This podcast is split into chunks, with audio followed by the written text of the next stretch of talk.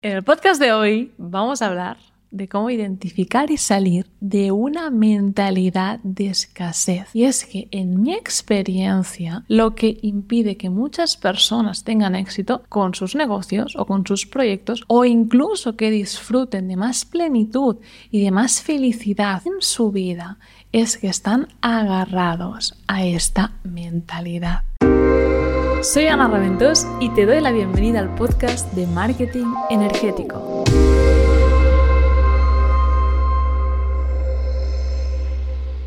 Entonces, en el podcast de hoy, mi intención es ayudarte a identificar tal vez algunas partes de ti, algunas áreas o algunas creencias en las que se te está manifestando esta escasez para que puedas decidir actuar, pensar, creer de forma diferente y desde ahí manifestar una realidad diferente. Y es que para mí la escasez es de alguna forma, no sé por qué ahora me, viene esa palabra como desajuste energético, pero es un desajuste de la atención. Es como si nuestra mente, sin darnos cuenta, se hubiera ido programando para identificar la carencia en vez de para identificar o poner el foco en lo que es y en agradecer lo que hay.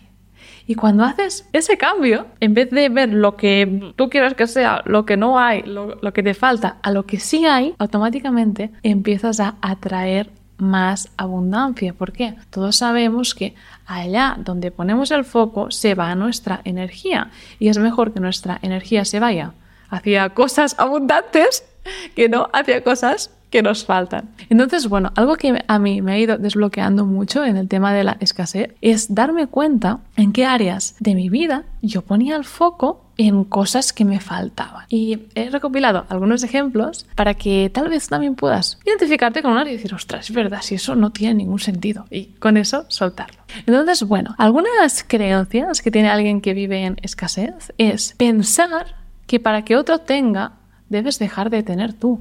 No, para nada. Vivimos en un universo totalmente abundante. Tú puedes tener 100 y el otro puede tener 100. De hecho, que ambos tengáis 100 tendrá mucho que ver vuestra mentalidad y vuestro sentimiento de merecimiento. Entonces, esta creencia muchas veces la experimentamos también sintiendo envidia o sintiendo competitividad. A veces decimos, ay, qué envidia. Esta persona tiene una casa, bueno, digo, una casa en la playa, ¿no? ¿Qué nos dice esa envidia? ¿O qué te estás diciendo a ti mismo cuando experimentas envidia? Que tú no puedes tener eso, pero tal vez no lo tienes por esa creencia de que no lo puedes tener. Entonces, algo que puedes hacer es transformar. Siempre que sientas envidia es como, envidia es escasez. Voy a transformar eso en inspiración y curiosidad. Que al final esto es lo que hacen la mayoría de millonarios y billonarios. No sienten envidia. Simplemente están en una posición en la que saben que también son merecedores de eso. Solo tienen que encontrar el camino para manifestarlo. Entonces, recuerda esto. Para que otro tenga, no tienes que dejar de tener tú, sino simplemente tienes que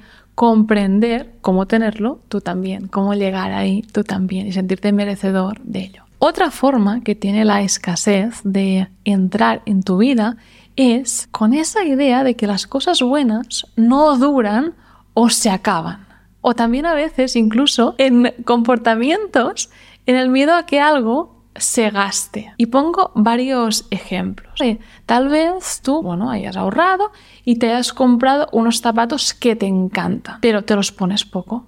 Porque, ¿y si se gastan? Y los disfrutas poco. Este es un comportamiento basado en la escasez. ¿Por qué? Porque estás agarrándote a esta experiencia como si no pudieras tener más. Cuando estos zapatos se gasten, seguramente alguna otra marca habrá sacado otro modelo que te encante y tú, si estás en el camino de la abundancia, tendrás los recursos para comprarte otros y volver a experimentar otra vez el disfrute. Es que ¡ay! Me da rabia porque a veces la escasez se manifiesta en no permitirnos disfrutar de las cosas. Lo mismo ocurre a veces en nos compramos una, una crema, igual para las mujeres, que nos encanta, o un perfume que nos encanta, pero nos lo ponemos solo si hay una ocasión importante, no vaya a ser que se gaste, ¿no? Cuando se gaste es una oportunidad para disfrutar de otro perfume maravilloso. O incluso también, eso le pasaba a un amigo mío que se daba cuenta que, ¡buah!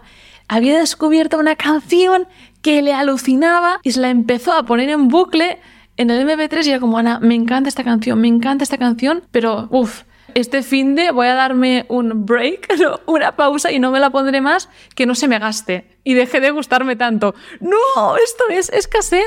Encontrarás otra canción a la que ames tanto. Entonces, presta atención a eso. Las cosas buenas no se acaban, simplemente se acaba esa emoción que sentimos al disfrutarlas porque es una emoción detonada por el sentimiento de novedad, por el sentimiento de asombro, de algo nuevo. Pero tú tienes el poder de crear nuevas experiencias que te lleven a experimentar esta emoción otra vez. Así que conecta con esa capacidad que tú tienes de crear, pero pon el foco de nuevo en lo próximo que se vendrá, en los próximos zapatos maravillosos que te vas a comprar, en el próximo perfume, en la próxima crema. Y mientras estás poniendo esta crema, mientras la estás gastando, agradece que te la hayas comprado. Luego, ¿En qué otros puntos, creencias, yo vi que se manifestaba la escasez tanto en mí como en alumnos?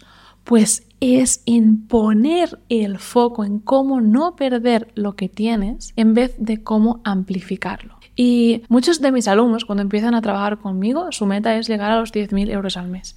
Y una vez llegan a los 10.000 euros al mes, en vez de decir, venga, ahora más, ahora lo que se venga, más expansión, puedo ayudar a más personas, crezco, tal, no.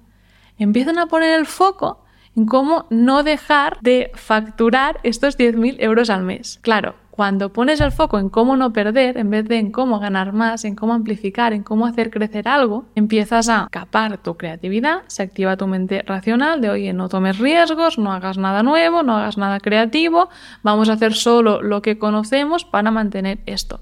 Y cada vez como vas apagando tu llama de la autenticidad, de la creatividad y dejas de conectar de forma genuina con tu audiencia. Entonces, siempre, siempre, siempre piensa en cómo amplificar lo que hay. Ya no a nivel de ingresos, porque a veces pensamos que los negocios, venga, facturar más, sino a nivel de alegría, a nivel de resultados para los alumnos, a nivel de tiempo libre. Pon siempre el foco en amplificar y no en mantener o no perder. Cuando tomes decisiones en tu negocio o en tu vida personal, Pregúntate, ¿estoy tomando esta decisión por miedo a perder algo o por no perder algo? ¿O por miedo a abrirme a generar más? Porque al final la abundancia se manifiesta siendo abundancia. Y ser abundancia es abrirte a recibir, a manifestar más, a dar ese salto de fe que nos lleve verdaderamente a ser más de nosotros mismos, a experimentar más. Y luego otro punto en el que veo que se manifiesta la escasez muchas veces es cuando sentimos miedo. Una persona que siente miedo 24/7 todo el día es una persona que está vibrando en escasez, porque el miedo es desconexión de la confianza interna, de nuestro poder de crear la vida que queremos vivir. Pero al final creas aquello en lo que crees. Cuando crees que hay poco, no hay para ti, o estas cosas que yo es que no quiero ni mencionarlas en este podcast porque me, empiezo a encontrar mal solo de, mencionar eso. Esto es lo que atraes en tu vida. Entonces, por eso para salir de esta mentalidad de escasez. ¿Qué pasos puedo darte? Uno, identifica en estos cuatro puntos que hemos visto ahora cómo se está manifestando en tu vida.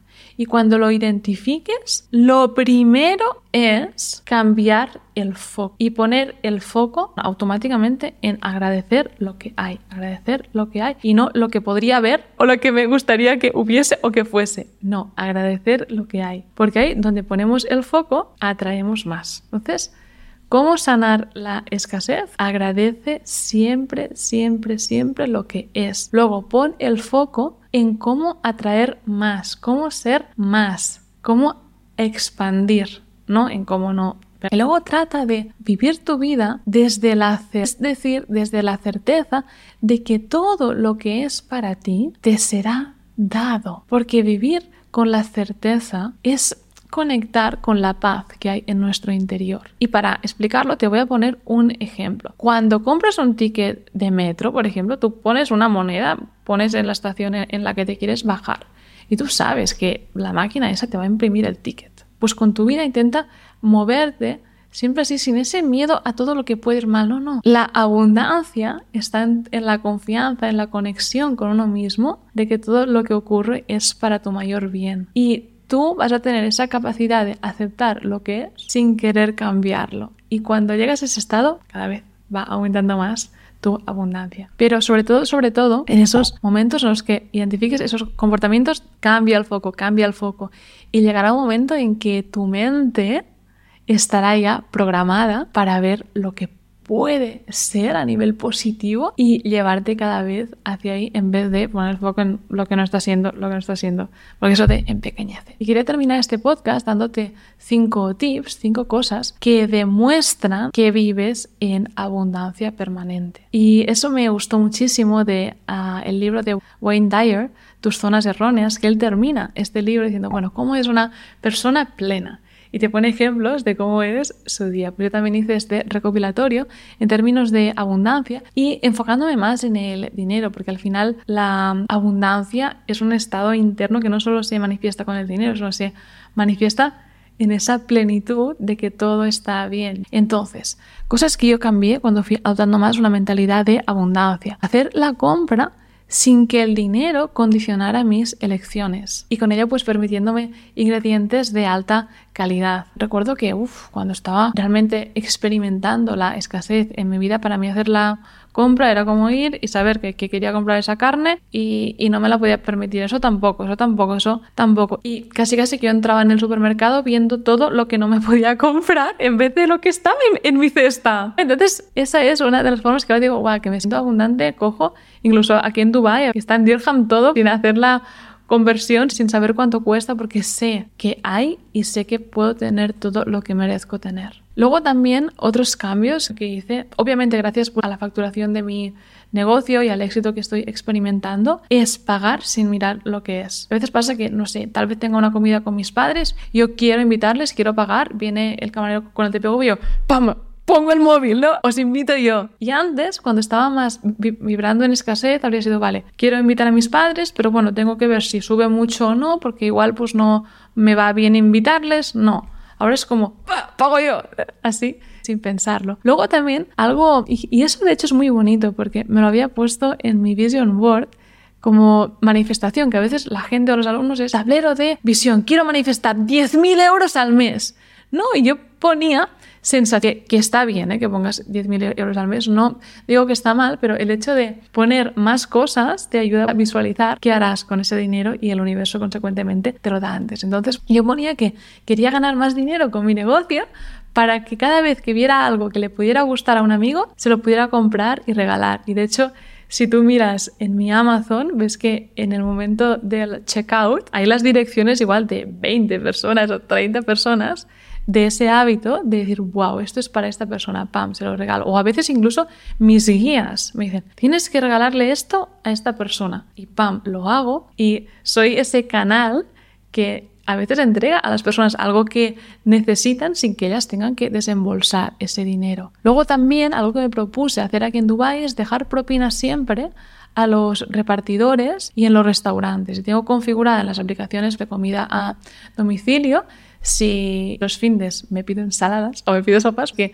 el repartidor por defecto siempre reciba un tip. Porque al final, cuando yo estaba en esa posición de empleada, a mí me daban un tip, una propina, y como que me alegraba el día y digo, ay, qué bien, estoy alegrando el día de alguien.